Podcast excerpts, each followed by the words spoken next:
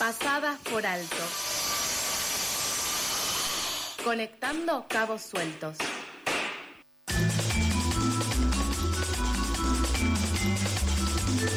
Y hablamos de política nacional, hablamos de política regional, así que vamos a escuchar lo que es Ecos de Nuestra América por Nicole Martín, que ya anduvo por acá, por Pasadas por Alto. Eh, esta vez nos cuenta que por primera vez en la historia México podría tener una mujer presidenta a partir de 2024. Claudia Sheinbaum, de 61 años, y Xochitl Galvez, de 60 años, son las principales candidatas a las elecciones presidenciales de ese país, que, como toda contienda electoral en América Latina, abre grietas, ¿no? Grietas profundas en la sociedad. Según las encuestas, una de las dos va a asumir la presidencia de México. Ambas se dicen progresistas, pero no se la juegan como feministas. Eh, uno supondría que reivindican las políticas de género, ¿no? Pero bueno, no es tan así. Por eso entonces Nicole nos hace un perfil en Ecos de Nuestra América. Un grito corre por entre los montes andinos, se arrastra por las llanuras del norte, lenta e intensamente se ramifica por las venas abiertas de América Latina. Es el fuego de un pueblo que comparte los sueños, también las pesadillas, las voces que laten en los ríos y los cielos, en un reclamo de vida digna para nosotros, que aunque nos han intentado extinguir, seguimos resonando en el viento. Yo soy Nicole Martín y estos Ecos de Nuestra América en la Luna con Gatillo.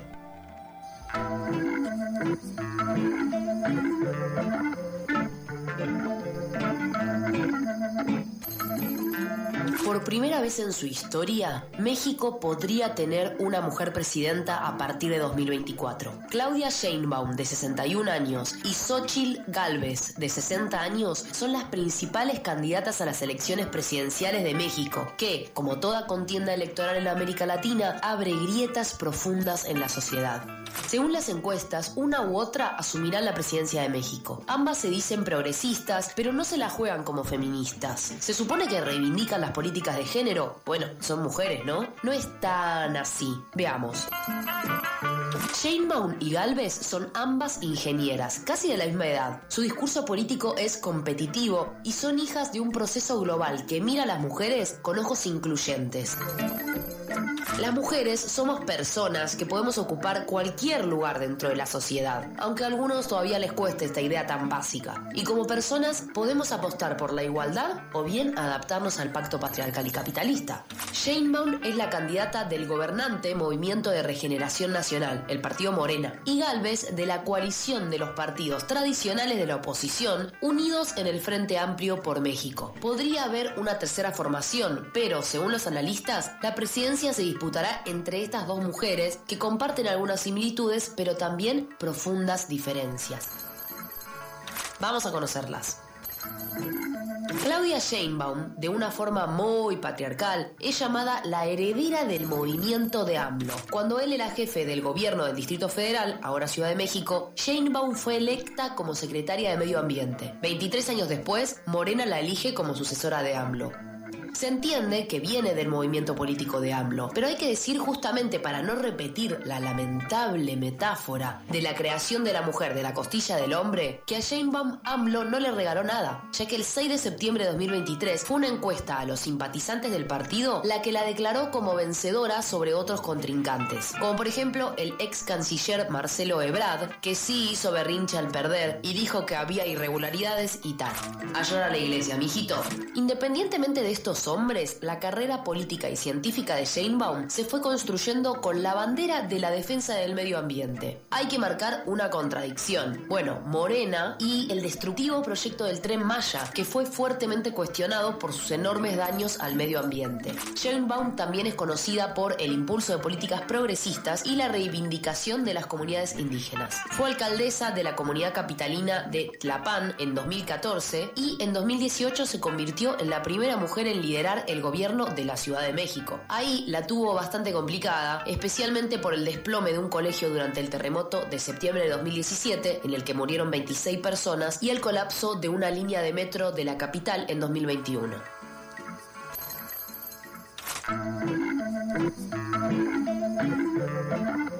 Jane Baum nació en el seno de una familia judía de izquierda, progresista y culta, de la burguesía intelectual capitalina de México. Estudió una licenciatura en física y un doctorado en ingeniería energética. También formó parte del panel intergubernamental sobre el cambio climático que ganó el Nobel de la Paz en 2017. Dice que defenderá a los más pobres y a las comunidades indígenas. Ella es muy prolija en su imagen, una científica de alto nivel, seria, reservada. Del otro lado, la imagen es todo lo contrario. Galvez, la senadora por el PAN, el partido más derechista del Congreso, a viva voz se manifiesta en sus filas, sonriente y deslenguada, chistosa y atrevida. Nació en el estado Hidalgo, en el centro de México, en una familia indígena de clase social baja. Costeó sus estudios vendiendo gelatinas en su adolescencia y obtuvo una beca en la UNAM en Ingeniería en Computación. En 1992 fundó su propia empresa de ingeniería para edificios inteligentes y en 1999 el Foro Económico Mundial la incluyó en la lista de los 100 líderes globales del futuro. Fue la primera mujer mexicana en lograr. Por todo esto, su discurso es un poco el de la meritocracia y la superación personal a través del esfuerzo. Se plantea como una mujer del pueblo que habla como una mujer del pueblo. Se declara liberal y progresista. En 2003 fue directora de la Comisión Nacional para el Desarrollo de los Pueblos Indígenas en el entonces gobierno del presidente Fox, que para ponernos un poco en contexto, el gobierno que comenzó la transición transición y el fin de la conocida y sangrienta guerra contra las drogas en México. En 2015 fue jefa de la delegación de Miguel Hidalgo y en 2018 obtuvo un escaño como senadora del partido Acción Nacimiento, o sea, el PAN. Galvez entonces es la candidata de los partidos tradicionales de México, a los que Morena ganó de una forma histórica después de 50 años de ir pasándose el Estado entre el PRI y el PAN. Toda la oposición conservadora y derechista se unió en el Frente Amplio por México, el Partido Revolucionario Institucional, PRI, el PRD y el PAN. Ella trata de distanciarse un poco de esta cosa conservadora de los partidos, diciendo que está con los que aman a México y también diciendo que no habrá vuelta atrás, si gana, a los derechos ya conquistados, tanto de la comunidad LGBT y de las mujeres. Pero las cartas se verán sobre la mesa.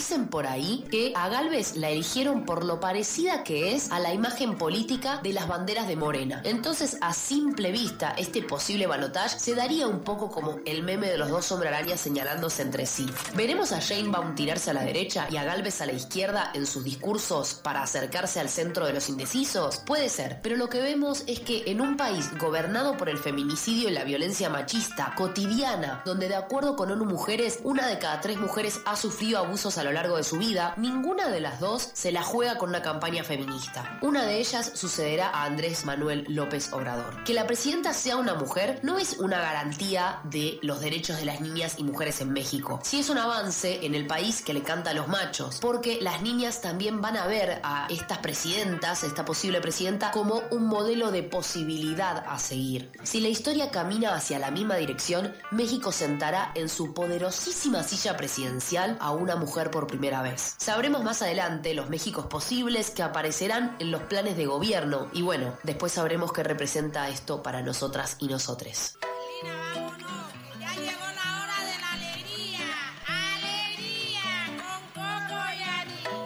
Terminó este viaje. Ecos de Nuestra América es una columna itinerante de Nicole Martín sobre América Latina con anteojos transfeministas. Esto es La Luna con Gatillo. Escuchamos entonces Ecos de Nuestra América de Nicole Martín, producida por La Luna con Gatillo. Pueden encontrarla en su canal de YouTube, La Luna con Gatillo, o en lalunacongatillo.com.